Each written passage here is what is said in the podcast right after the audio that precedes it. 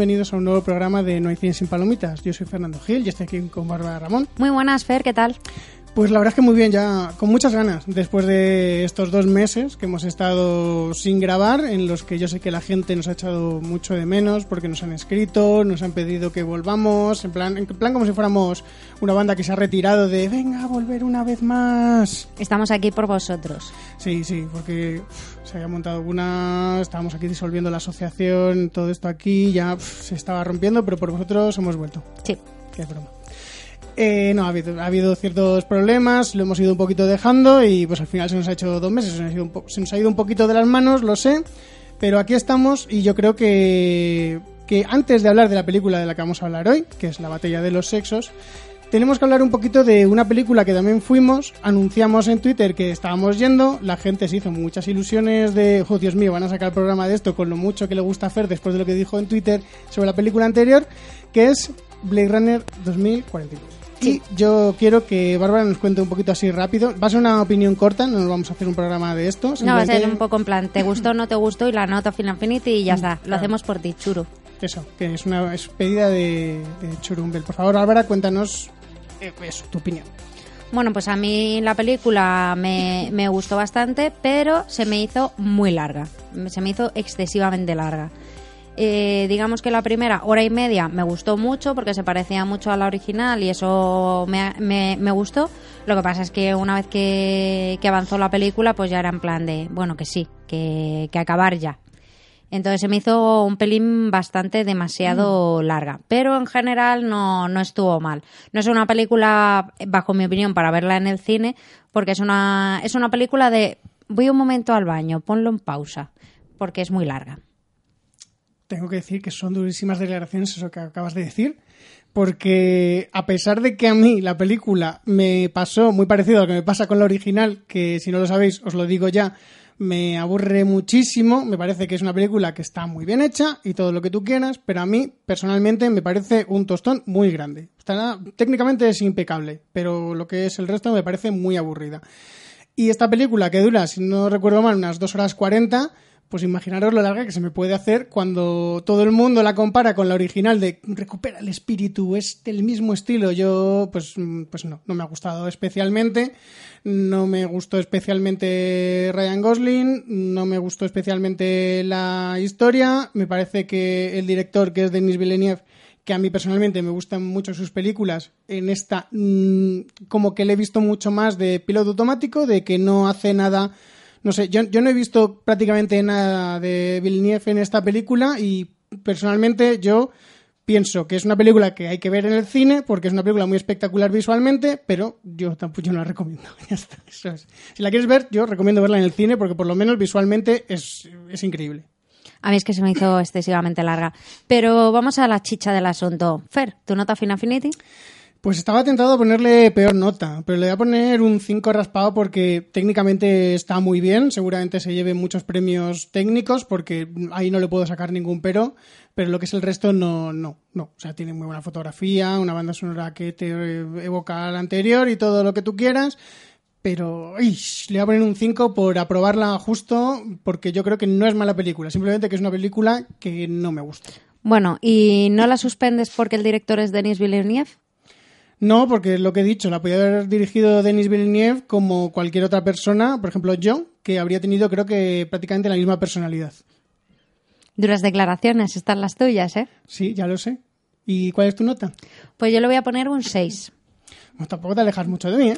No, no, no, a ver, yo lo que digo, a ver, la, a mí es que la original no se me hace nada aburrida, ni se me hace larga, ni nada por el estilo. Es una película que, que disfruto muchísimo viéndola, pero esta se me ha hecho excesivamente larga. Sí que es cierto que yo, pues eso, la primera hora y media me parece magistral, a partir de ahí pues ya se me resulta excesiva y por eso le, le pongo un 6. Muy bien. Yo pensaba que le ibas a poner más. No, no quiero mentir a la gente, pero yo pensaba que del 7 no bajabas. O sea que me ha sorprendido, soy el primer sorprendido porque hemos hablado muchísimo desde entonces y nunca he sabido que le ibas a poner un 6. Siempre sorprendiendo, Fer, siempre ha, sido, sorprendiendo. ha sido sorpresa para todo el mundo, ¿eh? tengo que decirlo. Bueno, no sé si. Yo creo que ya queda un poquito claro. A mí no me ha gustado, ahora le ha gustado un poco más, pero tampoco le parece muy allá. A mí la original me parece uf, pues eso, un coñazo. Y a Bárbara le gusta mucho. Así que vamos a escuchar, yo creo que el tráiler de la película de la que venimos a hablar hoy y ya luego pues nos metemos como siempre, que por si acaso no lo recordáis, primero hablamos sin spoiler de la película y luego con spoiler. Esto lo digo para nosotros también, porque hace dos meses y a lo mejor nos hemos olvidado ya de la dinámica. Ahí hay que poner una cortinilla y eso.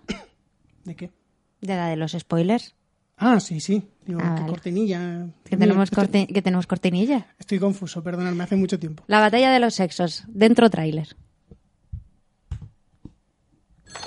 Diga. Por fin, Billie Jean. Soy Bobby, Bobby Riggs. Se me ha ocurrido una gran idea. Cerdo machista contra feminista de patas peludas. Sin ofender. Aún eres feminista, ¿no? Soy tenista y además soy mujer. No cuelgues. Y a propósito, yo me depilo. Los fans del tenis tenemos el privilegio de contar hoy con la gran Billie Jean King. Tienes fama de ser una rebelde. Las mujeres merecen igualdad de trato y de salario. Admiro lo que estáis haciendo. Le ofrece al ganador ocho veces más que a la ganadora. Es más emocionante ver jugar a los hombres. Es algo biológico. No digo que no pueda haber mujeres en las pistas. ¿Quién recogería las pelotas? Oh, por Dios. ¿Sabéis qué hago? Arrasar. ¡Arrasar! No hay nada que me guste de Bobby Riggs. Ofrezco miles de dólares a la mujer que venza a Bobby Riggs. ¿Existe esa mujer con agallas suficientes? Llama a Bobby. Dile que lo haré. Oye, Billie Jean, ¿qué es lo que quieres? Aunque sintiera algo, no podría mostrarlo en público. Hay demasiado en juego. En los negocios, en el deporte, en lo que sea, los mejores siempre son hombres. Si no gano a Bobby Riggs, me lo restregará siempre. En directo en 3, Voy a ser la mejor. 2, Y podré cambiar las cosas. 1. De verdad. Cuando nos atrevemos a querer un poco más, solo un poquito de lo que tenéis, no lo soportáis. Damas y caballeros, voy a hacer del machismo un espectáculo. Que diga lo que quiera. Los dinosaurios no juegan al tenis. Nos están viendo 40 millones de personas. ¿Quieres decir algo? Nada, empecemos a jugar. La batalla que todos estabais esperando. La batalla de los sexos. Bueno, eh, un tráiler, la verdad es que bastante jugoso y bastante bueno. Yo tengo que decir que el tráiler me gusta mucho, mucho. Sí, y además porque tiene muy buena, muy buena banda sonora. el También, el tiene, tráiler- muy buena, tiene muy buena sintonía. Además, creo que, que el tráiler, aunque te incluye varias escenas del final, están tan sumamente descontua- descons- des- Contextualizada. Exactamente, que, mm, que es eso, que no sabes muy bien cómo va a terminar la película y creo que, que eso es algo bastante a favor, sobre todo en una película de este estilo, que es una película histórica. A ver, también te tengo que decir que la gente, viendo de qué va la película, se supone que el partido de tenis que vemos es alrededor del final. Tampoco pasa nada porque la gente sepa que en el trailer salen imágenes de un partido de tenis que sabes qué pasa. Bueno, pero que, que es eso, que está bastante bien. Sí, sí, no, que está, que está muy bien. Pero antes de, de hablar de, de lo que es la película, Bárbara, cuéntanos un poco de qué va. Bueno, pues la película va de un gran partido que, que se hizo en- a finales de la década de los 70 entre Billie Jane King y Bobby Riggs. Muy bien. Y mm, fue un gran partido bastante importante, no solo para, mm, digamos, el mundo del tenis, que, que sí que lo fue, sino sobre todo para la liberación de la mujer, ya que en aquel momento, bueno, y ahora también, eh, las mujeres cobran menos que los hombres, pero en ese momento era algo exageradísimo. Y, y entonces eh, Billie Jane King luchó por la igualdad de la mujer y sobre todo la igualdad de la mujer en el mundo del deporte, ya que, por ejemplo, por un partido de tenis un hombre podría mm, ganar 15.000 dólares de premio y una mujer solo 1.000. O sea, estamos hablando que es una diferencia bastante abismal. Y mm, eh, este, este personaje, el Billy Riggs, era Bobby. Bobby Riggs, perdón. Eh, Bobby Riggs era un tío bastante machista que pensaba que las mujeres debían estar en la cocina y en la cama. Y digamos que mm, eh, nuestra protagonista hizo todo lo posible para callarle la boca. Sí, De todas formas, tengo que corregirte porque creo que has querido usar el ejemplo de la película y son 12.000 y 1.500, que tú aquí ya has puesto en plan, ganaban un millón y ellas mil dólares. Bueno, he dicho 15.000 y 1.000 y eran 12.000 y 1.500. Tampoco me... Eh, cambia bastante, ¿eh? que son uno es 15 veces y el otro es 8, que es casi el doble de la diferencia. Bueno, me habéis entendido. ¿Vale? O sea, ¿qué quiero decir? Que sí, que la película va de eso, pero que tú también te, te pones a exagerar y aquí tiramillas. Y eso, y además me, me gusta mucho eso, como muestra la, la película, eh, digamos, una época en la que el, tanto el hombre como la mujer eran tan sumamente diferentes, eh, vistos socialmente, que la mujer tenía que estar en casa con los niños y, y, la, y, y en cambio pues ya estábamos, eh, que ya habíamos pasado por la época de Estados Unidos, en la que estaba en auge la liberación de la mujer. Habíamos pasado por los 60, que era la década del amor y de quemar sujetadores, y ahora estábamos en los 70, dándolo todo. Vale, pero yo creo que estás eh, dando vueltas alrededor para que no te pregunte que si te ha gustado o no, porque es que no estás diciendo si te ha gustado o no la ah, película. sí, sí, me ha gustado mucho, me ha gustado mucho, me ha gustado mucho, y eh, sobre todo me ha gustado en Maston. Mm, Vale, eh, a ver, mm, yo me voy a intentar alargar un poco más que Bárbara, que parece ser que ha querido condensar todo, todo me ha gustado y solo Manstone. porque Ah, no, no, que, me ha gustado, que me ha gustado más en Maston, pero la película en sí me ha gustado mucho. Me ha gustado, por ejemplo, muchísimo la, la fotografía, el cómo está rodado, porque es que simula, de hecho, eh, el inicio, lo que son los créditos de- del inicio, eh, está como en la época, como en los años 70, porque de hecho hemos visto el, el logotipo Sí, sí sé lo que dice. el, el logotipo de la distribuidora, hemos visto el logotipo de la distribuidora de los años 70. Con, la, con el Con la del... Con la música de los años 70 y, y con ese, digamos, fotografía granulada que, que me ha gustado mucho. Incluso el sonido empieza mucho en los 70 y luego ya volvemos a lo que es la época actual y las altas tecnologías de sonido que tenemos ahora. Eh, sí, a ver, a mí, a la película me ha gustado un poco más moderadamente que a Bárbara. Me parece que la película está muy bien, pero yo no he visto mm, tan especial la fotografía, sinceramente. Más allá de, lo que estás contando, de que al inicio la distribuidora y la productora salen con el logotipo y el- la música y el ruido como de las películas de los años 70, de los años 60 y 70, Mm, yo el resto de la película la he visto bastante convencional. He visto una película muy, muy clásica, muy, muy convencional que no la he visto muy arriesgada. Porque aunque los directores son los mismos de Pequeña Miss Sunshine, que a mí personalmente me, me gustan mucho, Peliculón. es una comedia indie, bueno, comedia entre comillas, una dramedia indie. Road que- movie. Road Movie que me parece que, aun siendo bastante clásica, arriesga un poquito más. Esta la he visto demasiado, demasiado convencional, demasiado eh, moderada para lo que podía, para lo que podía haber sido, igual que el guion, que en el tráiler hemos visto, que es de- del guionista ganador por Slumdog Millionaire. Eh, a mí me parece que también tiene un guion que está bien, no es un mal guion, pero que tampoco arriesga especialmente. Me parece eso, que mm, yo me esperaba bastante más, viendo sobre todo el tráiler, pensaba que iba a ser una película un poquito eh, más arriesgada, por seguir repitiendo esa palabra. Y me he encontrado una película muy bien hecha, muy, muy clásica, muy convencional, una película que está muy bien hecha, me ha gustado, pero me ha faltado algo. Me ha faltado un algo que yo esperaba. Pues ya te digo, a mí me ha, me ha gustado bastante. Además, las interpretaciones tanto de Steve Carrell como de Maston me han, me han gustado muchísimo. Eh, luego, además, eh, al final de la película vemos fotografías de los personajes originales. Como se hace siempre en esta película. ¿no? Me parece que están bastante bien caracterizados los dos. Sí, sí. O sea que el maquillaje también tiene ahí su punto protagonista y creo que está muy bien. Además es que te cuenta la historia sobre todo de, de, la, de la protagonista, que se me ha ido el nombre hace un rato. Billie Jenkins. Eso, Billie Jenkins.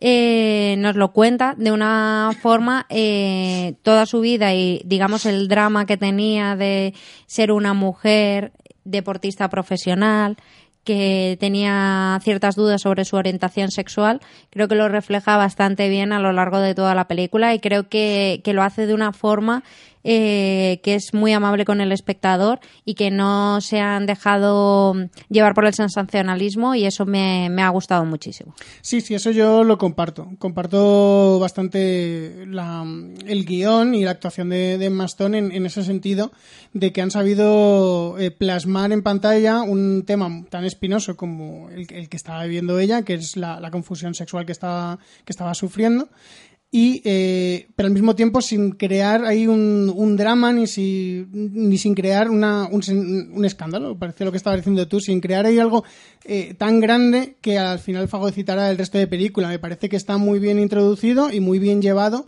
y de una forma muy natural y muy realista de cómo podría ser. En otras películas podríamos haber visto cómo ella se, se debate ahí entre, oh Dios mío, ¿qué está pasando aquí? ¿Qué está pasando el otro? Ella llorando en la ducha mientras suena música triste y todo eso. Y aquí y aquí no, aquí lo llevan de una forma muy natural porque la película al final no va de eso, la película va de, eh, de este partido, de la batalla de, los sexos y, y realmente mm, eh, simplemente lo de la identidad sexual de ella es una parte más. Sí, pero vamos, que la, la, película creo que está bastante bien llevada. Y, y, es eso, a mí me ha gustado, me ha gustado mucho. Es una película que voy a recomendar eh, sin lugar a dudas. Además, hemos tenido una sesión súper tranquila en la que hemos visto con, con una familia de dos padres y una niña que tendría unos 10 años y se han portado muy bien a lo largo de la película, no han dicho, no han hablado solo en un momento de la película que no sé si puedo desvelar. Oh, no, no sé, eh, yo no lo haría, la verdad, pues acaso. Bueno, pues no voy a desvelar, pero ha sido un momento que desvelaré la zona con spoilers. Sí, estoy viendo en el chat de YouTube que nuestro querido Churumbel, al que mmm, le hemos hecho la parte de Blade Runner, simplemente, eh, nos comenta cosas tan bonitas como que Roger Deakins de, de, Blade Runner tiene 14 nominaciones a Mejor Fotografía, que seguramente lo gane, aunque Fer no esté de acuerdo. Estoy de acuerdo, porque ya lo he dicho, es bastante, técnicamente está muy bien. Y bueno, mmm, creo que Churumbel le pone un 8, sinceramente, por lo que entiendo de ahí. Y, no sé. Yo quiero saber si Churumbel ha visto la, la, batalla de los sexos. Sí, yo también lo quiero saber, saber si su opinión, porque además es que es una, una película que yo creo que además va. Me voy a adelantar un poco, pero yo creo que va a llegar a, lo, a los Oscar. Mm, yo creo que si llega, va a llegar un poco por las actuaciones, sobre todo. Sí. Yo creo que no va a sobre llegar todo, en. Yo en creo nada que, que Emma Stone se merece una nueva nominación a, a Mejor Actriz.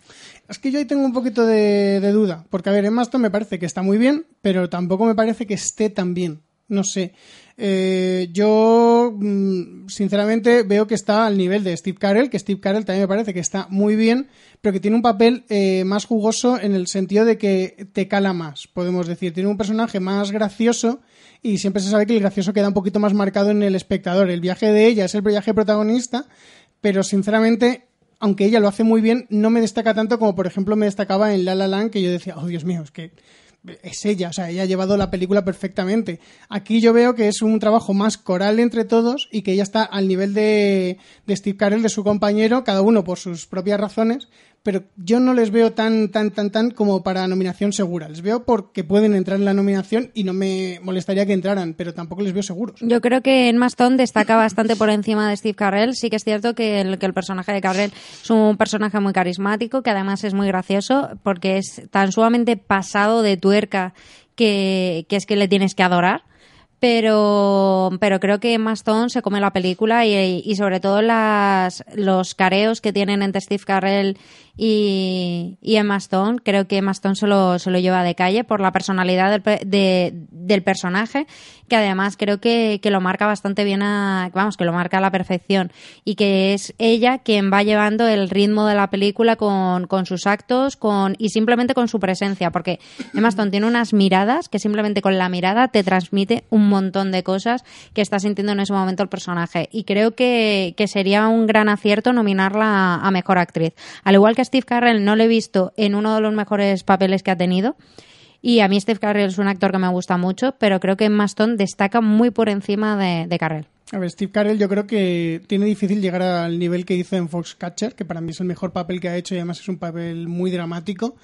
Pero es que yo creo que mi problema con, Emma Stone en esta película es que le queda muy mal el estilismo. O sea, me, me desconcentraba mucho eh, el pelo que tenía todo el rato y las gafas que le, que le habían puesto, que, que vale que es para, para caracterizarla como, como la persona real, porque se parecía un montón. Pero a mí, sinceramente, me, me sacaba un poco porque mm, estoy tan acostumbrado a tener una imagen de ella bastante distinta que verla con ese pelo y con esas gafas me mm, no me echaba, pero me chocaba tanto que yo creo que a lo mejor por eso no veo tan buena actuación como tú. Pues yo no, es que además eh, ha habido un, un momento en el que me he olvidado completamente que estaba viendo a, a Emma Stone y he visto a, a la tenista. Y, y creo que eso es un punto muy, muy a favor de, de Emma Stone, eh, olvidarte de, de quién es ella, olvidarte de su papel de, en, en La La Land o, o en Irrational Man y ver eh, a, a, a la tenista que, que está luchando pues por eso, por los derechos de la mujer y se está dejando eh, la piel en la pista. Sí, estoy de acuerdo, pero que yo creo que mi problema para no verlo también es, es eso porque me ha chocado mucho el estilismo que le han puesto, que no es culpa de ella, tampoco es culpa de los estilistas, es simplemente culpa pues de la persona real que llevaba ese estilismo. Entonces, pues me ha chocado, eh, más así. O sea, si alguien tiene la culpa es la verdadera Billie Jean. ¿Por qué, ¿Por qué llevas ese estilismo, por favor? Pues porque era el de la moda, de la época. No, porque el resto de mujeres tienen un estilismo más normal. Ya, porque no estaban tan a la moda. Ah, claro, para ti no estaba claro. Tú, tú decides lo que estaba a la moda y lo que no estaba a la moda. Y ya no, que está, estaba muy bien. A mí me ha gustado, me ha gustado mucho. Además, es, Porque precisamente también Steve Carell lleva eh, el felpudo es aquí en la cabeza, la rata es acostada, y no me sacaba tanto de la película, por ejemplo. ya, porque yo, Steve Carell, no lleva en otras películas la rata. Yo creo que una rata tan fea no. No yo sé. creo que yo creo que tan fea no, pero por cierto, ahora que hablamos de, de pelo, no de, de la rata, tengo que decir que en esta película hay un hombre que tiene un pelazo que ya me gustaría a mí, que yo nunca voy a poder conseguir ese pelazo. El marido de El marido de ella, qué pelazo tiene, Sí, Dios sí, mío. y, y- y qué guapo. Ya lo de guapo ya sí, no, sí, sí, sí. no, no lo comparto exactamente. Muy, muy, porque además es que era el, el, el típico guaperas de, de revista de los 70. El típico JFK. Sí, el típico JFK, exactamente. Exacto. Pues tenía un pelazo y. y Lo que pasa es que loco. JFK era un poco anterior, pero, Pero es, eh, realmente es igual, es igual- es igual que JFK, el hombre. Es O rubito, como- rubito con el pelazo, o como Bobby, como Bobby Fitzgerald. exactamente, como Bobby Kennedy. Bueno, pues es como Bobby Kennedy. Ya puedes seguir, perdón. Y, y eso sí, sí, muy guapetón el, el hombre. Y además es que se le veía muy majete y me ha gustado también mucho su, su papel porque es que además era un, yo creo que era un personaje muy difícil de interpretar. eh, todo el, digamos, el drama interior que tenía que sufrir ese hombre eh, debido a, a, digamos, el tabú de la época para muchas cosas, como puede ser que tu mujer gane más dinero que tú o que mantenga a tu familia. Y, y creo que lo lleva muy, muy bien y te lo transmite muy, muy bien el actor. Es que también la película no, eh, no va sobre él, al final. La película va... No va sobre él, pero que él destaca. A mí no me destaca tanto. A mí me, a mí me destacaba su pelo, eso sí. Porque decía, Dios mío, qué pelazo tiene. ¿Cuánto, ¿Cuánto trabajo tiene que tener eso? Y menos mal que yo nunca voy a tener ese pelo, porque no podría. Pero que la película no, lo que quiero decir con lo de que la película no va sobre él es eh, que él tiene eh, su trama, su parte de drama en la película, pero que como la película no va sobre él, eh, no tiene la importancia que podría haber tenido en cualquier otra película que fuera mucho más dramática, porque aunque yo creo que la gente, por el tráiler y por lo que estamos contando, eh, lo estará un poco intuyendo, aunque esta película es un drama, no es un drama, es un drama que tira un poquito a la comedia en muchos momentos. Es un, un drama muy ligero Sí. que no busca en ningún momento destrozarte la vida, simplemente busca Ni la lágrima. ni la lágrima, busca el entretenimiento y, y me parece respetable. No, además es que busca el entretenimiento y el transmitirte, digamos, un momento de la historia que fue muy importante para la liberación de la mujer eh, de una forma muy amena y muy accesible a todos los públicos. Sí. Y eso es algo que es bastante de, de valorar, más que nada para que, digamos, esta película que la pueda ver un público más infantil, sin aburrirse, y que aprendan, digamos, la, la historia de, de cómo las mujeres hemos llegado hasta este punto y cómo es necesario seguir luchando para, para conseguir la igualdad de sexos. Mm, Yo exactamente que lo pueda ver un público más, más infantil. Tampoco estamos hablando de tres años, ¿vale? Ya, pero aún así, yo creo que es una película que La puede ver cualquier persona, por supuesto. O sea, cualquier persona se va a enterar de lo que está ocurriendo. No necesitas tener ninguna carrera ni nada. Pero que yo creo que se va a disfr- la disfruta mucho más la gente mm, ya de los veintipico para adelante, porque son los que pueden darse cuenta de- del mensaje que está Sí. transmitiendo la película, de la historia que está contando y de cómo era en ese momento en comparación cómo es ahora. Claro, o sea, no sé, una, una persona más joven eh, tampoco va a notar todos los matices que tiene la película, porque además es una película que es muy de matices, Mm. porque es que, eh, aunque digamos que te está contando la historia de un partido de tenis, eh, te toca muchos palos, o sea, te está tocando la liberación de la mujer, te está tocando la homosex- homosexualidad tanto de hombres como de mujeres y, y creo que, ¿qué es eso? O sea, te está tocando mm, muchos palos, el tema, por ejemplo, laboral, en el tema de la mujer, el tema de los estereotipos y, y creo que el, el tema del mundo del deporte y es muy de matices y evidentemente pues cuando pues un público de veinte y pocos años y, demás va a notar todos esos matices no es lo mismo que si lo ve una, una persona de 13 pero una persona de, de 13 años lo, lo puede disfrutar y puede captar digamos gran parte de la película. Sí, pero también quiero, quiero mandar un poco de aviso porque me parece un poco peligroso, aún así, eh, poner esta película a gente por debajo de los 16-17 años, porque pueden llevarse una idea equivocada de, de cómo son las cosas, porque aunque la película está ambientada en otro momento, ellos no tienen necesariamente que darse cuenta de que es otro momento y que las cosas han cambiado. Ellos pueden tomar el ejemplo precisamente de- del personaje de Steve Carell, de Bobby Riggs, y como es una persona muy divertida y todo eso, eh, intentar imitarle. Yo creo que es un poquito peligroso al mismo tiempo de que aunque se vayan a entretener, necesitas, ten- necesitas eh, que alguien esté al lado para explicarle exactamente lo que está viendo.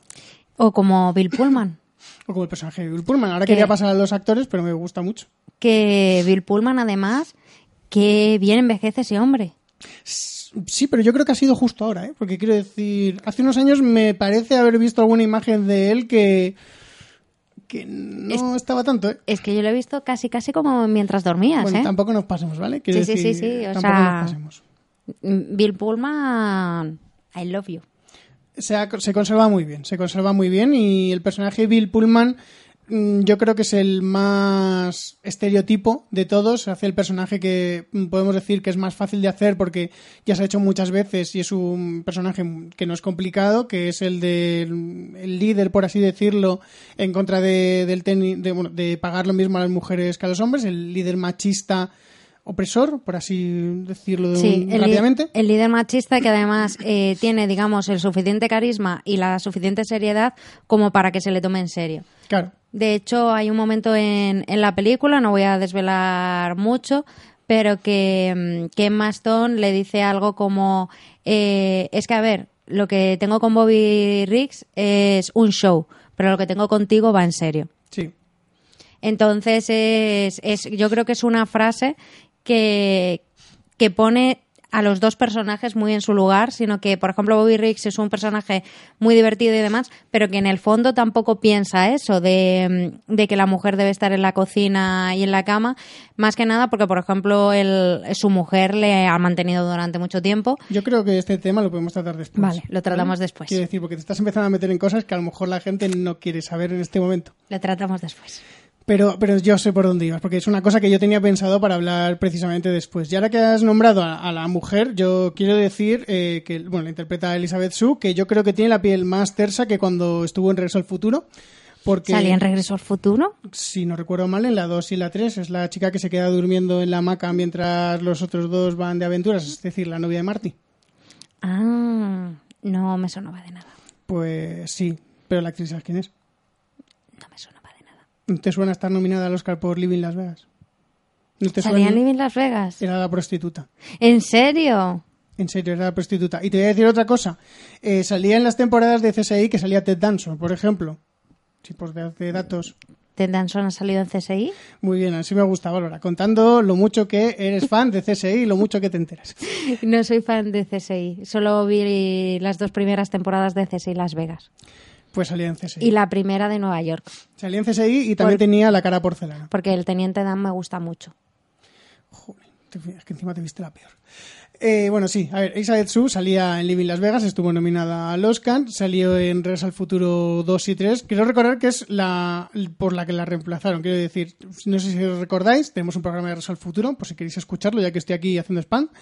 Eh, que la actriz que salía en Regreso al Futuro 1 no quiso salir en las otras y la tuvieron que cambiar de actriz. Pues creo que la actriz por la que la cambiaron era Elizabeth Sue, o al contrario, era Elizabeth Sue la que no quiso salir. Salía en Regreso al Futuro, en una, en, en una por lo menos. A lo mejor eran dos.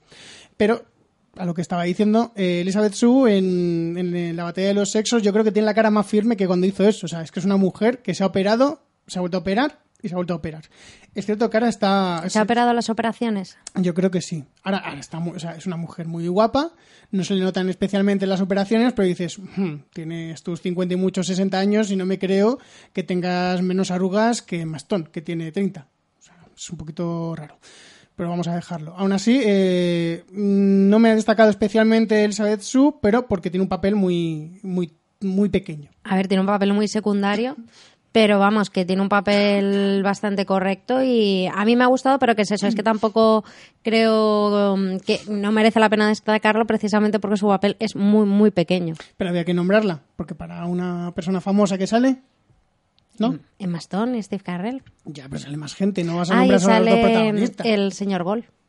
Sale, sí, sale Alan Cumming, que Alan Cumming, que a mí personalmente es un actor que me gusta mucho, que voy a decir así una cosa, a ver, porque a lo mejor Bárbara tampoco sabe que Alan Cumming sale en la película de James Bond, que me acabo de acordar que no le gusta, o sea que es fácil que no lo sepa. Eh, No me suena de nada. En, en, en GoldenEye, sí, en GoldenEye. Bueno, hacía del ruso. El ruso de, sí, el ruso del boli. No la he visto. El ruso del boli de GoldenEye, de la primera película de Pierce Brosnan, como James Bond, ese era Alan Cumming, pero Bárbara le conoce de otra cosa. Yo le conozco de, de la serie esta de la abogada. Joder, Dios mío. Que no me acuerdo- The Good Wife. Dios mío, ¿eh? ¿Veis lo que tengo que vivir, no? Eso. Que no se acuerda de los nombres de nada.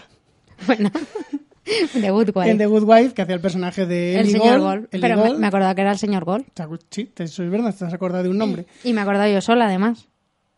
Y le he reconocido yo sola también. Dios mío, ¿eh? qué duro ser tú. Qué duro ser tú. Dios mío. Ya Eh, te lo digo. Vale, sí. Que tú no te lo esperabas. Hombre, me esperaba más que supieras que eres el Elizabeth Sue, o sea que, que es bastante famosa.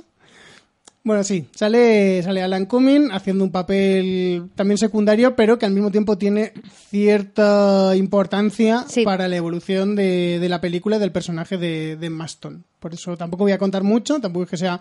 A mí me ha gustado muchísimo pero- su interpretación, además. pero está muy bien. O sea, es una película que está muy bien. Y ya como última, bueno, como última actriz que quiero destacar un poquito es la que hace de la manager, la, la mujer, la que fuma todo el rato. Es que no Sí. sé si es la manager, no me- Sí, yo creo que es la manager. es la manager, yo creo sí, que ella, ¿no? La, la- su agente de deportes. Sí, la, la manager, la, entre- la, la mujer esa, la que fuma en la película, la mujer que fuma. Eh, que Que fuma es- mucho, que además. fuma mucho, tiene que fumar todo. Es Sarah Silverman, que me ha parecido muy curioso, aunque supongo que sé por qué lo han hecho, que la hayan elegido a ella, porque tú, yo no sé si tú sabes quién es Sarah Silverman, No, pero se parecía a la de mi gran boda griega. a la protagonista. No, a la protagonista no, a la tía... Ah, bueno, sí, sí, ¿A pero, que se pero por la caracterización, por la caracterización. Se la hayan caracterizado mucho a una de las tías de mi gran boda griega, a la, a la divertida. Eh, bueno, Sarah Silverman es una monologuista muy famosa en Estados Unidos. Y Ah, ya sé quién es, es la de Matt Damon, ¿no? Exactamente, la de yo me tiro a Matt Damon, sí, I'm fucking Matt Damon. Exactamente, esa es. Eh, bueno, pues es muy importante en, en Estados Unidos porque es, por así decirlo, la, la Billie, la Billie Jean de- del, mon- del monólogo en Estados Unidos, porque es una comediante que en el finales de los 90 eh, empezó a exigir y empezó a tener el mismo prestigio que los monologuistas varones. Que hasta- Bien hecho. Y hasta ese momento ninguna mujer había conseguido tener el poder que consiguió tener ella y cambiar tanto las reglas del juego como lo cambió ella. Entonces, yo creo y espero que la hayan elegido precisamente por eso, en una forma de, de alabar y de reconocer el, el mérito y el reconocimiento que, que ella merece por haber cambiado precisamente las reglas del juego de, de su categoría. Sí, es que, a ver, eh, a mí, por ejemplo, eh, al igual que hablé en la película de Wonder Woman, que me parece que no era una película tan feminista como se estaba poniendo, esta película, La batalla de los sexos, sí que me parece una película más feminista y que lucha más por inculcar los derechos de la mujer que la de Wonder Woman, más que nada porque en esta nos está enseñando a un personaje histórico que realmente cambió las reglas del juego, cambió las reglas para, para muchísimas mujeres, hizo muchísimo por lo que es la mujer. Y yo creo que enseñarle a la juventud a un personaje real que cogió algo que estaba tan sumamente denigrado para la mujer y lo hizo eh, prácticamente igualitario, no hasta ese punto, pero mejora muchísimas las cosas, creo que es mucho mejor que, que, el personaje de Wonder Woman que se le tache como feminista cuando yo sigo pensando que no lo es no nos vamos a meter en esta discusión. Pero yo lo dejo de caer más que nada porque estamos hablando de la batalla de los sexos y creo que era importante decirlo. Sí, sí, pero no digo que te tengas que callar. Digo, digo que tampoco vamos a hablar mucho de Wonder Woman. Yo creo que ya lo dejamos claro que nos gustaba mucho la película y, y todas esas cosas, pero que no nos parecía una película tan feminista como la gente estaba diciendo, tampoco siendo machista. Simplemente una película que no vendía el, feminismo que decía la gente, mientras que aquí precisamente lo que estabas diciendo, yo creo que es una película que lucha mucho más por el feminismo y por el empoderamiento y que muestra mucho más lo que es una lucha, supongo, porque yo soy hombre, entonces no puedo ver exactamente igual la lucha. Y sobre todo lo que puedes llegar a conseguir con, con esfuerzo y, y dedicación y que no tienes por qué dejarte pisotear por un hombre cuando si tú luchas puedes llegar a conseguir los mismos derechos, porque hay, a veces que dices, no, es que nunca voy a conseguir esto, porque eh, la sociedad no me lo va a permitir. Pero ahí tenemos el caso de Billie Jean, que lo consiguió. Entonces yo creo que, es un mensaje muy importante y muy poderoso eh, para, para todas las personas, no solo las mujeres. Y, creo que, que Billie Jean fue una gran mujer, una gran persona y que me gustaría que se hicieran más películas de este estilo, de este tipo, porque realmente sí que te demuestran lo que es la lucha de sexos y, la importancia de la igualdad. Muy bien. Yo no sé si quieres decir alguna otra cosa más antes de entrar en la zona de spoilers, aparte de tu nota, me refiero. Mm, yo creo que, que, que hemos dicho bastante.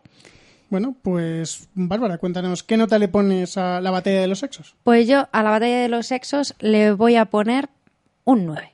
Un 9. Así, redondísimo. Porque le iba a poner un 8, pero a medida que iba hablando me he dado cuenta de que se merece un puntito más. No llega a la perfección porque había cosas que, a lo mejor mm, quizá la película es un pelín larga o, no tiene ese, digamos, esa redondez para llegar a la perfección, pero creo que eh, las interpretaciones de los actores, la fotografía la peluquería, el maquillaje y, y, sobre todo la importancia del mensaje merecen que, esta película tenga un 9. Es que yo no le voy a poner un 9. Pues no le pongas un 9, ponle un 10 si quieres. No, no, yo le. Es que yo lo máximo que le voy a poner yo creo que es un 7, sinceramente. sí, qué fuerte. Pero es que mm, yo creo que lo he dejado ya antes. Claro, yo me esperaba eh, algo más potente de película. me parece buena, pero no me parece excepcional. Me parece que tiene muy buen mensaje y eso es realmente lo, que veo más importante en esta película. Pero a pesar de la potencia y de la importancia del mensaje, tampoco quiero mm, inflar la nota simplemente por el mensaje que tenga yo quiero intentar inflar la nota por lo buena que me haya parecido y más allá de que tenga buenas actuaciones, no es una película que yo diga, Dios mío, es que quiero volverla a ver, necesito volverla a ver. No, es una película que me parece que está muy bien, que es necesario verla, pero tampoco la veo tan, tan excepcional. Me parece que tiene buen mensaje, buenas actuaciones, está bien dirigida, pero no veo nada que me justifique más, de un 7, sinceramente. Yo, pero es una película que recomiendo, que recomiendo ver. O sea, yo no recomiendo, yo exijo que la gente la vea ir al cine a verla, tenéis que verla. Es una película que yo creo que, que, es importante, sobre todo para un público más joven, para, para que vean que la importancia de, vamos, del mensaje que transmite, la importancia de, de seguir luchando cada día, que las manifestaciones, los, los minutos, los parones que, por ejemplo, se hacen el Día de la Mujer, el, el tema de en el trabajo exigir la igualdad, exigir tus derechos, yo creo que es muy importante y yo creo que que el público joven vea a un personaje tan sumamente fuerte como es el de Billie Jean King eh, es bastante beneficioso para, para todos, tanto hombres como mujeres, o sea, para ambos sexos y, y creo que, que es una película que es de obligación verla. Bueno, pues con eso yo creo que podemos ya poner la cortinilla de spoilers y entrar a desgranar un poco la película. Atención, peligro.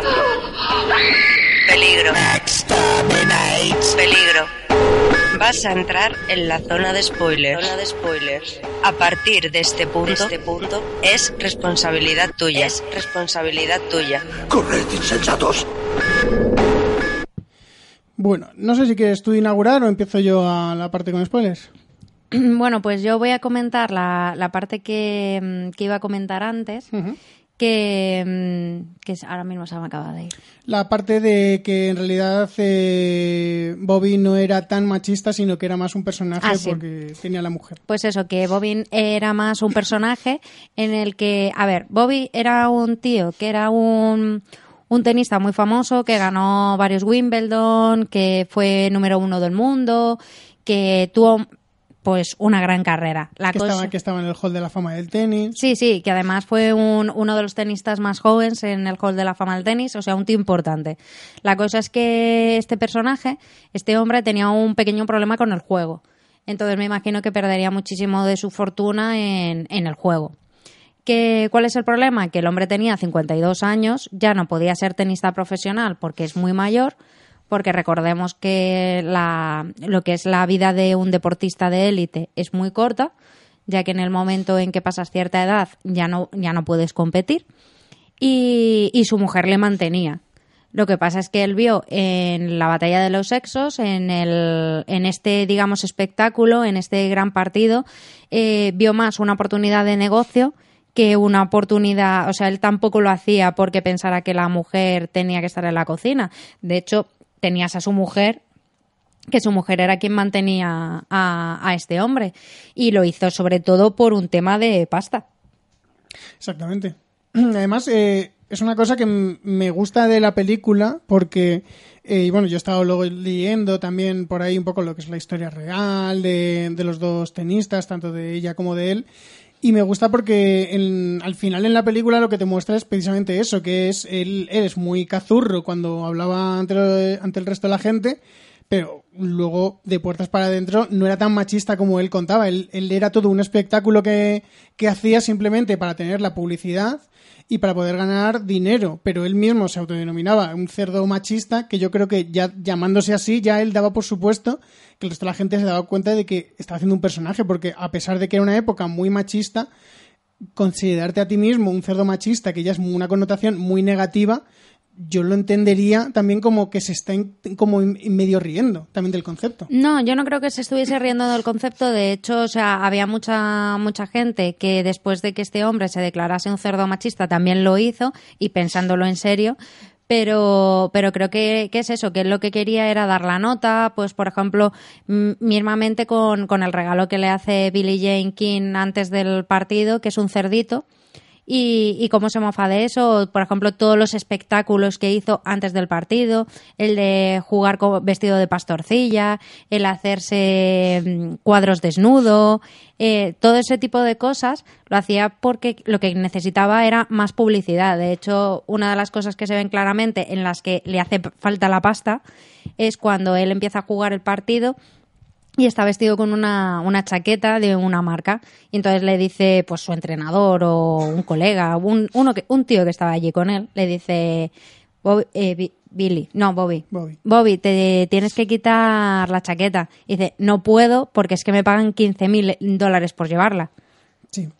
Y es en plan de, está jugando asfixiado, que tienes 52 años, que no tienes 20, quítate la chaqueta. Y el tío que no, que tenía que llevar la chaqueta porque le pagaban 15 mil dólares. O sea, para él era más importante el dinero y el dar un espectáculo y sobre todo porque el premio por ganar ese torneo era de 100 mil dólares. Sí, era ya el, el torneo grande, podemos decir, cuando ya hizo la apuesta que se le, que se le quemaba ahí en la boca y dijo, vamos, Y luego además es que mm, date cuenta también que también estaba un poco crecidito porque había ganado anteriormente a, una chica que era la, número uno. Lo que pasa es que él también juega mucho con el tema de las personalidades, porque por ejemplo la chica a la que gana se ve que es una chica que es más frágil, o sea, más de, digamos que no...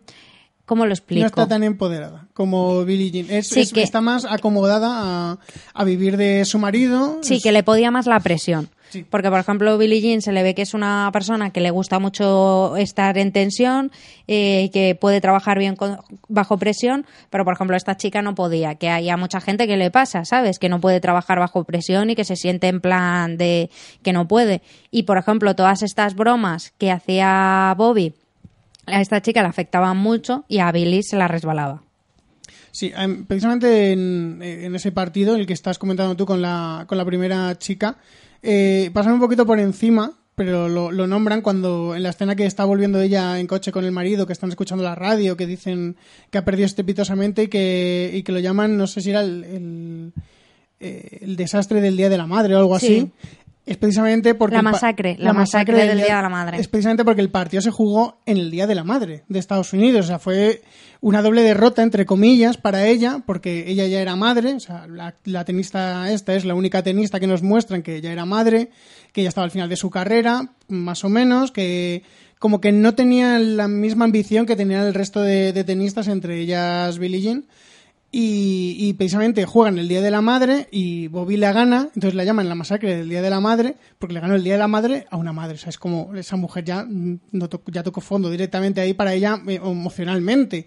Porque como estaba diciendo Bárbara, en la película nos la muestran que es una mujer eh, muy frágil, que lo único que ella quiere es ganar a, a Billie Jean porque tiene una enemistad que no nos explican mucho y que yo tampoco conozco especialmente, pero como que es de si ella lo va a hacer, yo lo hago mucho mejor. Y eso es lo que usa Bobby precisamente para convencerla de me ha estado dando muchísimo la vara a Billy de que ella quiere, pero yo he decidido que tú, porque tú la has ganado a ella, eres la número uno y yo quiero ganar al número uno. Juega mucho con, con la vanidad de, de esa tenista, Sí. que es lo que no pudo hacer con precisamente jugar con, con Billie Jean con esos argumentos. Y por eso al final juega con ella y le pega un, un repaso increíble porque precisamente él sabe jugar bajo presión, él está haciendo un espectáculo y mm, está manejándolo totalmente y ella al final es un títere de ahí que no sabe manejar la presión y que piensa que va a ser otra cosa ese partido. Claro, ella lo que se piensa es que va a ser un partido de exhibición, un partido amistoso y que no va a tener ningún tipo de repercusión.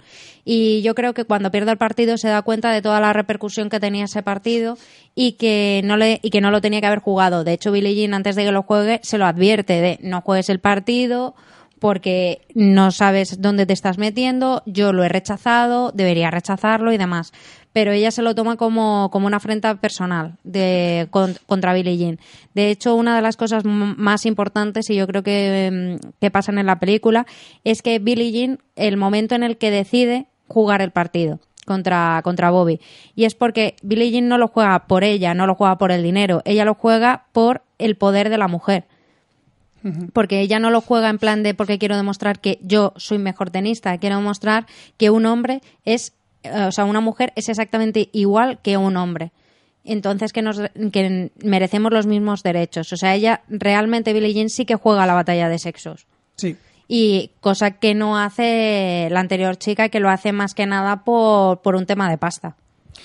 Sí, lo hace, lo hace por la exhibición, precisamente, lo que decías tú antes. Eh, yo antes de que nos vayamos, porque has, has nombrado lo del patrocinador, lo de la chaqueta en el partido final, eh, a mí me ha perturbado mucho que el patrocinador se Su- llamara Sugar Daddy. Sugar Daddy, que significa, bueno, que es un término para decir a los típicos ricachones que están con chicas muy jóvenes y que las mantienen, es lo de conseguir un Sugar Daddy, un padre que te mantenga, por así decirlo. Me ha perturbado muchísimo porque aparte de que la publicidad era un hombre mayor que está jugando con una chica a la que casi dobla la edad al tenis, eh, le da una piruleta a ella eh, que pone también el Sugar Daddy y he dicho, Dios mío, o sea, estáis ya ahí tirando mucho, ¿eh? Pero imagínate que el término sugar daddy salió de ahí. No creo que, se- que saliera de ahí, pero si me lo imagino me perturba mucho más. Porque por lo menos mm, aquí no he visto yo que tuviera una relación típica de Sugar Daddy. No sé, no sé. Pero vamos, que, mm, que hasta, eh, ha estado muy bien y, y es eso. Y luego, por ejemplo, lo que, lo que comentaba antes, que Fer me ha, me ha cortado suavemente, es, por ejemplo, la, la relación que tiene Billie Jean con su peluquera, que, que es una relación claramente homosexual en la que Billie Jean yo creo que descubre que, que es gay, que se siente atraída por otras mujeres y que por un lado eh, digamos que quiere estar con esa chica, pero por otro lado se siente mal porque por su marido, no porque además el marido se le ve que es un tío genial, o sea, es un es un partidazo. Sí, a mí es a mí es una cosa que me ha chocado un poco porque al marido le he visto muy muy completo. Por quiero decir, porque yo creo que en esa época eh, te enteras de que tu mujer pues tiene una aventura con otra mujer y yo creo que no se lo habrían tomado tan bien como se lo toma él. No, yo es lo que yo lo que creo es que el marido ya lo sabía. Bueno, es- es- en realidad eso lo dice precisamente el personaje de Alan Cumming y, y la pareja, de, suponemos, de Alan Cumming, los dos homosexuales que son los diseñadores del vestuario, que dice que uno le dice al otro, ¿no lo sabe o no quiere saberlo? Claro, yo creo que, que sí que lo sabía, porque además una de las cosas que, que, por ejemplo, tiene el, el marido con, con la peluquera, eh, le dice, dice, a ver, dice, yo soy su marido, tú eres una etapa y el tenis es su verdadero amor. Así que no te interpongas entre tú, eh, en- entre ella y el tenis porque vas a salir perdiendo. Y yo creo que, que el marido ya lo sabía y que realmente a él no le quería de verdad, que ella quien es- de quien estaba enamorada era del tenis y el marido se siente mal porque realmente ha visto en su mujer que ahora sí que ha encontrado a alguien que, que sí que puede querer tanto como al tenis y él se siente como un poco desplazado, pero él lo acepta bien y yo creo que es porque ella lo sabía. Además es un hombre que, que es que lo tiene todo, o sea, es que es que es el partidazo perfecto. Es guapo, tiene pelazo, es simpático, es amable. O sea, está pendiente de, de ella. Siempre antepone sus necesidades y lo que necesita ella ante las suyas propias. Eh, le deja espacio cuando ve que, hay, que ella está teniendo dudas sobre su homosexualidad. Eh, si necesita para entrenar, le pone hielo en las rodillas. O sea, es que es el marido perfecto. Siento deciros que no existe tan perfecto, yo creo, ¿eh? Porque Pues el, pelazo, le- el pelazo es muy complicado. Ahí le tienes, ahí le tienes, que era el hombre perfecto. Pero yo el creo- hombre que todo el mundo querría en su vida. Sí, sí, yo no lo. Si yo también le querría en mi vida, simplemente para que me explique cómo consigue ese pelazo, pero que yo creo que es muy complicado. Yo creo que ahí es donde más hay que suspender un poco la incredulidad por lo que decía, que puedes saberlo o puedes no saberlo, pero yo veo que el personaje de él no le han querido dar más drama. Simplemente. No, No, yo- han, no han querido crearle más drama y por eso me ha quedado un poco cojo de, a ver, te lo puedes tomar bien, pero yo creo que te lo has tomado excesivamente bien. Luego lo ponían los cartelitos del final, que al final Billie Jean se divorció de su marido, el, mari- el marido hizo una nueva familia, tuvo hijos y demás, ella se fue con, con otra chica, su pareja del momento, y las dos chicas, Billie Jean y su pareja, que no recuerdo el nombre, Yo solo recuerdo que se llama Ilana. Ilana, eh, eran las madrinas de los hijos de su ex. Sí, Eso- que, que podían tener buena relación. Eso es, o sea, eso es en plan de, eres el hombre perfecto. Bueno, a ver, tampoco sabemos lo, por lo que han pasado, ¿eh? Quiero decir que tú ya... Es que precisamente es lo que estoy diciendo. Yo creo que tú tienes... El señor un- de la peli, Claro, yo creo que tienes una idea equivocada porque a lo mejor sí pasó como en la peli, pero a lo mejor no se lo tomó tan bien. Él en un principio y al cabo de un tiempo dijo, bueno, pues mi mujer es lesbiana, le gustan las mujeres igual que a mí y ya está, y hay que asumirlo y nos vamos a llevar bien por- porque, porque es ella. Pero bueno, que tampoco vamos a centrarnos en el drama de, de este hombre. Que lo que es la, la relación de, de ella con, con Marilyn, que es como se llama la peluquera, si no recuerdo mal, eso, Marilyn, que era como Marilyn Monroe. yo es que me quedo con el nombre precisamente por eso. Porque digo, es rubia y se llama Marilyn. Ya tengo todo para asociarla. Eh, me parece una relación que está muy bien llevada, lo que decía antes, que es, eh, me parece muy realista, no es empalagosa, no es irreal. Ves lo- el drama que está viviendo Billie Jean, ves las dudas que está teniendo, pero no te están machacando con, con las dudas que tiene. Están simplemente en escenas puntuales, te muestran eh, cómo la mira de lejos, cómo ella está sufriendo porque eh, le está influyendo en el juego, pero no te hacen una montaña de un grano de arena. Mm, Sí. Sabes en todo momento cuál es el drama que hay ahí y no te lo están explotando, simplemente están haciendo uso de él para darle dramatismo a ciertos momentos de, de la película, como cuando ella pierde precisamente contra la tenista que luego pierde ante, ante Bobby, cuando pierde el número uno en la Hmm. final contra ella, que eso te lo han ido preparando para diciéndote lo de nunca va con el marido porque siempre el marido dicen que la, que la desconcentra. Justo la noche anterior ella ha dormido con Marilyn, les han medio pillado, le, Marilyn está yendo al partido, entonces ya te lo han ido preparando para que tú digas, está teniendo ahí un momento de bajón porque está delante la amante que está teniendo y han dicho que nunca puede tener las distracciones que está teniendo. Entonces, me parece que está muy bien llevado. Sí. Toda la película tiene un final que no te deja claro si al final están juntas o no, porque tampoco creo que sea necesario que te expliquen si continuaron la relación o no, porque no influye al final en la historia. Eh, Marilyn, a pesar de lo importante que era para, para Billie Jean en, toda la historia que te muestra la película, no es un personaje tan importante como para que te cuenten qué pasó con ella después. Simplemente es un detalle más de, de la historia, pero no necesitas tú saber. Pues luego estuvieron dos años más hasta que se enfadaron y no volvieron a hablar. No volvieron a hablar en su después de esta final. Ese tipo de cosas yo personalmente no las necesito saber porque ya el personaje me ha, me ha contado todo lo que necesitaba contarme. Pero di lo que sí que te ha faltado, el cartelito que te ha faltado. Sí, a ver, me ha faltado porque yo, eh, como he dicho antes, he estado investigando sobre un poquito sobre lo que pasó de- en, en la realidad, quiero decir, los artículos que hablaban de la batalla de los sexos cuando, bueno, cuando pasó, ¿no? Cuando hace unos años eh, lo rememoraban. Y tengo entendido que al final de la vida de Bobby, de Bobby Riggs, bueno, durante- después de, de que jugaran ellos dos, a cabo de un tiempo, pues empezaron, se hicieron muy amigos y eran tan amigos que en los 90, no sé si en- creo que es en el año 92, eh, Bobby Riggs muere, me parece que era de un cáncer, y precisamente eh, Billie Jean es una de las personas con las que habla, creo que era en plan una semana antes de morir, es una de las últimas personas con las que él habla, es tener una relación muy cercana y se hicieron muy amigos. Y eso la película en ningún momento te lo muestra en ningún cartel. Y yo creo que habría sido importante, mm, aparte de por el impacto emocional que habría tenido el espectador, ver que después de todo lo que han vivido, del partido, de, las pullas que se han mandado, de lo machista que, él era, de lo feminista que era ella en comparación, cómo al final eh, incluso dos personas que parecen totalmente opuestas pueden llegar a ser amigos, eh, limar asperezas y incluso estar al lado del otro en el momento en el que se va a morir. Me parece una cosa que habría sido muy bonita que te hubieran mostrado porque habría eh, potenciado aún más el mensaje que querían dar. Sí, yo ahí estoy completamente de acuerdo con Fer. Y además es que hubiese sido, pues eso, muy bonito el, el saber cómo terminaron ellos dos al final, más que nada porque la rivalidad nosotros lo vemos en muy poquito tiempo, pero la rivalidad de ellos dos, o sea, me imagino que serían meses hasta que prepararon el partido, el tal, o sea que fue muchísimo tiempo el que tuvieron esa presión y, y creo que hubiese sido bastante relevante que te hubiesen puesto esa frase. Sí, simplemente que te hubieran hecho un resumen conciso, porque en los cartelitos del final, que te dicen en plan de Bobby y su mujer, Elizabeth su después de operarse, eh, vivieron juntos hasta que acabaron sus días, o ya te dice que, que, por lo menos uno de los dos murió. Eh, Billie Jean eh, se separó a los años de, de Larry, que por cierto, yo he estado toda la película diciendo, Dios, que se llama Larry King, igual que el periodista, este estadounidense, estaba pensando, ¿será él? ¿No será él? Creo que no es él. No, ese dato tendría que investigarlo, pues se llamaba Larry King.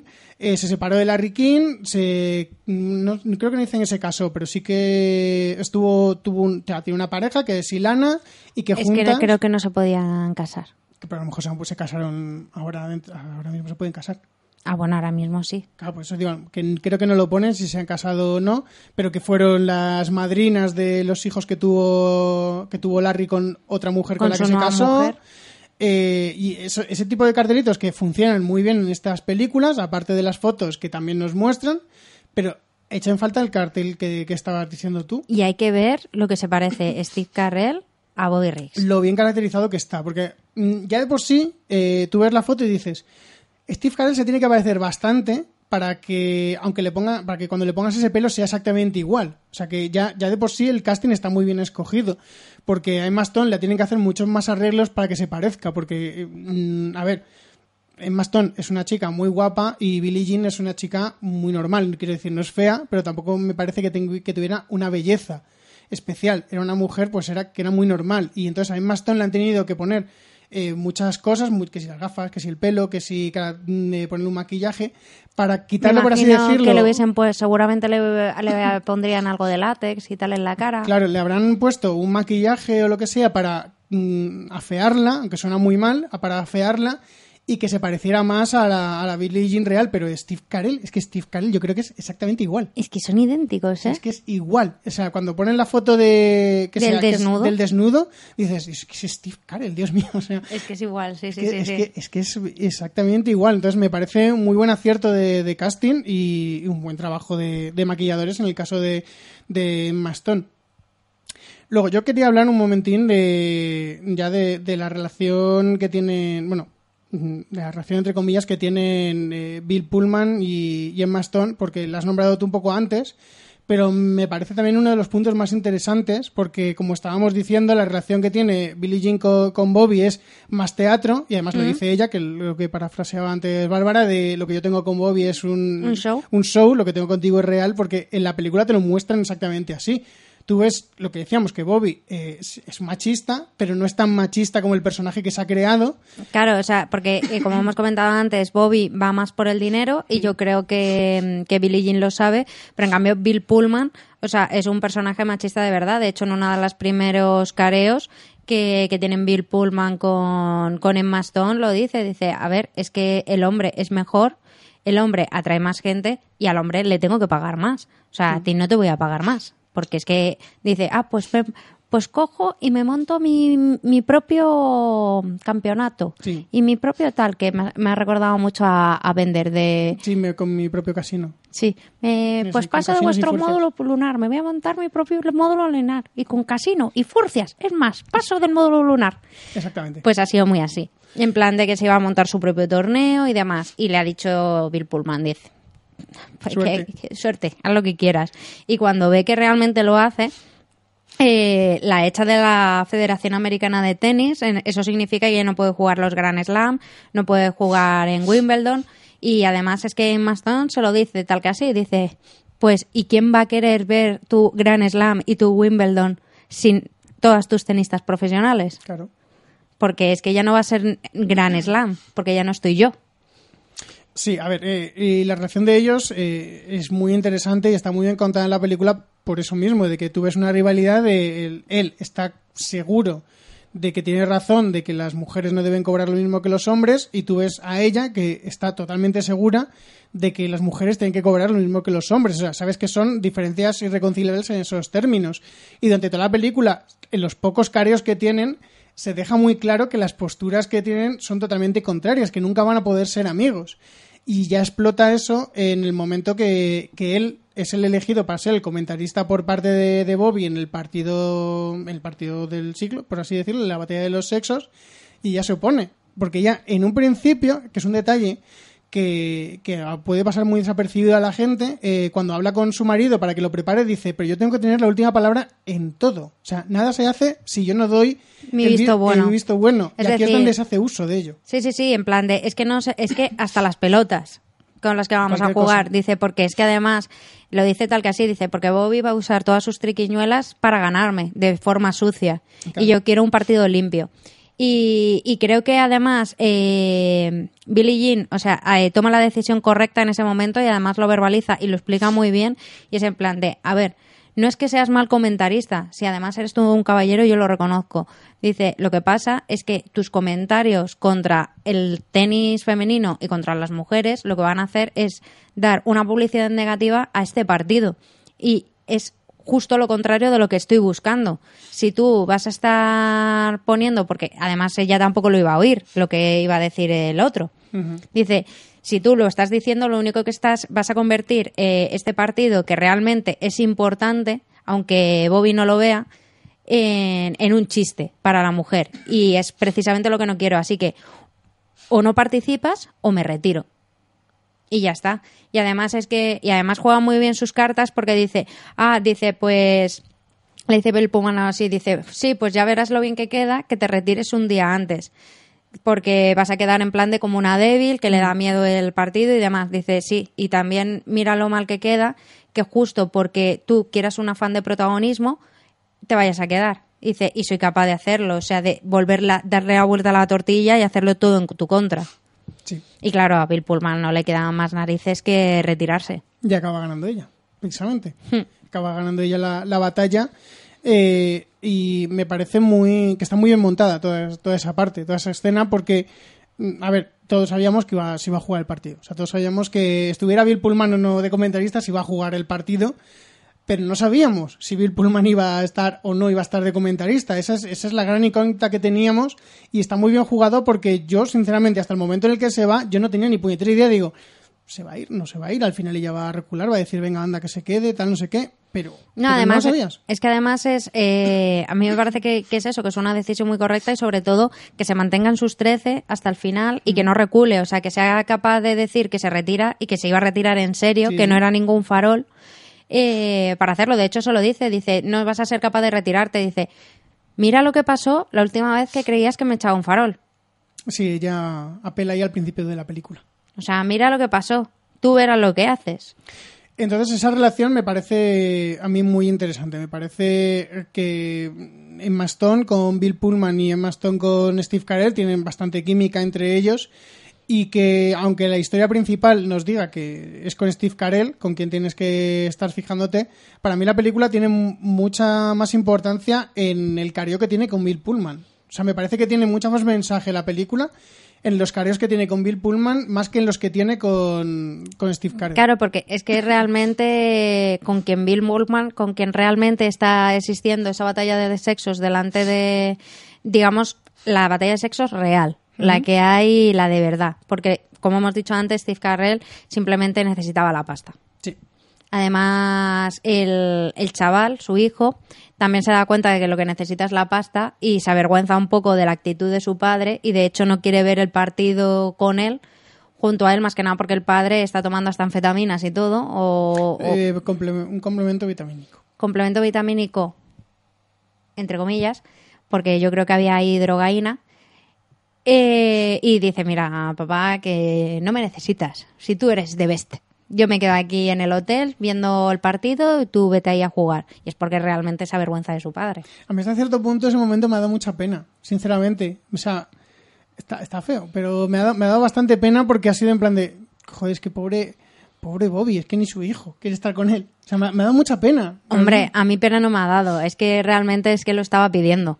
Ya, pero, a gritos. Pero a mí me ha dado pena. A mí, precisamente como es un personaje tan carismático, yo incluso le he cogido cariño, A sinceramente. ver, sí, yo también le he cogido cariño, pero es que yo también entiendo al, al chaval que no quiere estar con su padre. O sea, Pero, está, que me dé pena. está armando, ¿sabes? Es que arma un espectáculo, un espectáculo increíble. Pasa de entrenar, se empieza a tomar complementos vitamínicos y más cosas, porque además dice, es que con esto, dice, en el momento, de hecho, una de las veces que a lo largo del partido lo vemos que se hace como una lesión, que va a que el tío este de las drogas le dé un masajito, se toma unas pastillas y parece que empieza otra vez a espabilar y es porque se ha tomado algo que le da energía.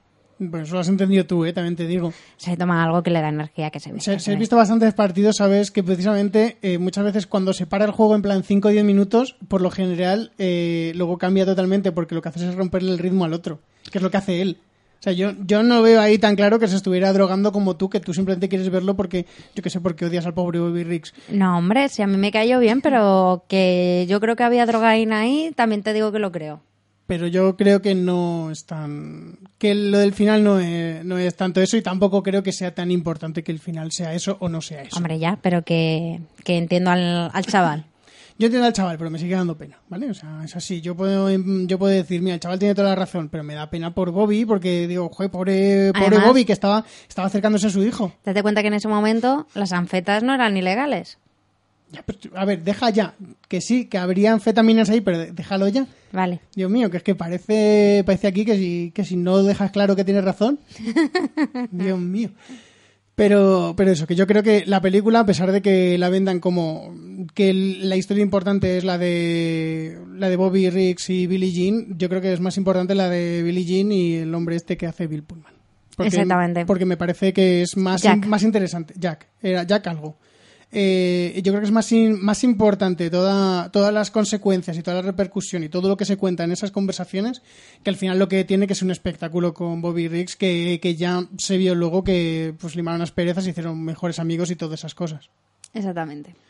No sé si quieres decir alguna otra cosa más No. de la película. Yo creo que deberíamos ir finalizando, que, que vale que llevamos dos mesecitos sin grabar, pero se nos está alargando un poquito esto. que ya había un poco de mono, sinceramente. Sí, un poquito sí que había. mono, pero bueno, vamos a escuchar los métodos de contacto y ya nos terminamos de despedir.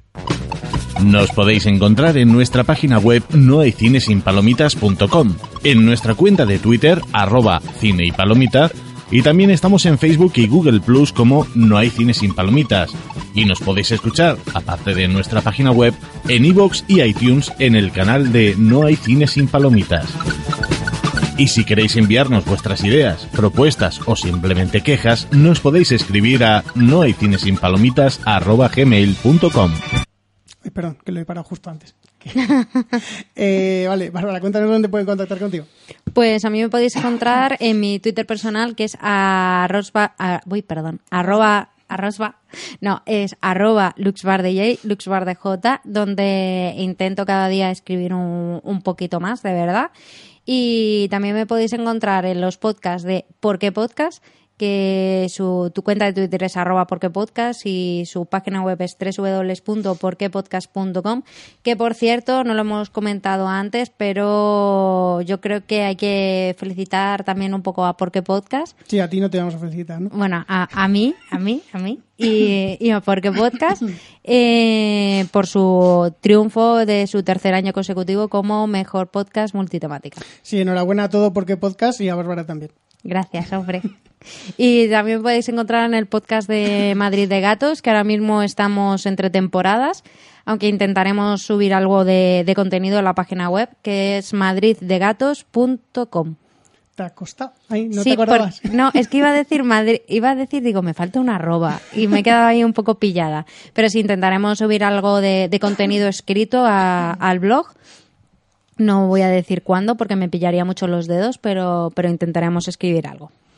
Bueno, a mí me pueden leer en Twitter como FGLalar, que depende del día, escribo más, menos. eh, ahora estoy leyendo Mr. Mercedes, y Evi termina la serie. Y hablando de Mr. Mercedes, que lo he hecho totalmente para enlazar, si no se nota, eh, sí, sabemos que está muy olvidado, pero estamos preparando aún el programa de Stephen King, como Churumbel nos lleva pidiendo un montón de tiempo. En noviembre yo creo que podemos grabar la segunda parte. Sí, O nos pillamos mucho los dedos. Es día 4, tenemos todo noviembre. no es día 3 todavía. No, ya es día 4. Eh, esta broma, la gente que no haya visto lo de YouTube no la ha pillado. Da igual, tenía que decirlo. Vale, que estamos en YouTube también. Que, que eso, que en noviembre intentaremos grabarlo. Sí, y Churumbel, no te preocupes, lo grabaremos en algún momento y podrás escucharnos hablar de esas maravillosas películas que tocan, que algunas son canelita fina. Y, y nada, eso, me podéis leer en Twitter y escucharme Madrid de Gatos, como ha dicho Bárbara, donde estoy con ella y con Frank Castle, donde hablamos de la ciudad de Madrid, contamos un poco de historia, alguna leyenda, algún sitio, alguna cosa que hacer en algún sitio y estamos abiertos a sugerencias. Si nos mandáis algún sitio del que queréis hablar, pues lo estudiamos y lo mismo hablamos de él. Y bueno, yo creo que nos podemos ya despedir de todo el mundo que nos esté escuchando después de estos dos meses y les insto a todo el mundo a escuchar el próximo programa en el que ahora mismo no recuerdo de qué vamos a hablar, así que no puedo decirlo. Yo tampoco me acuerdo. Pues nada, hasta luego. Hasta luego.